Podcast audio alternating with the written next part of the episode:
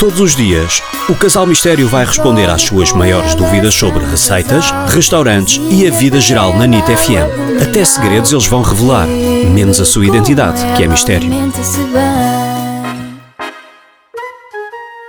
Olá Casal Mistério, o meu nome é Maria e eu adoro batatas fritas, mas gostava de perceber como é que eu posso fazer batatas fritas taladiças que engordem pouco. Beijinhos e obrigada.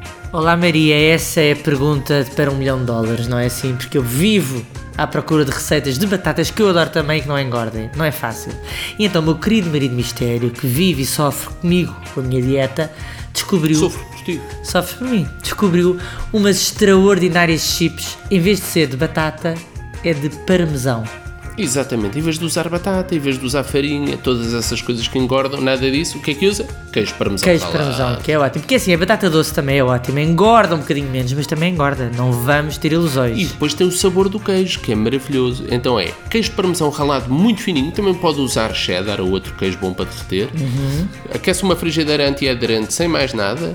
Coloca um- uma rodelazinha, um discozinho de queijo parmesão no meio, deixa tostar aí durante um minuto, um Mas tem que minuto e pôr um meio. bocadinho de azeite antes ou não? Para não pegar.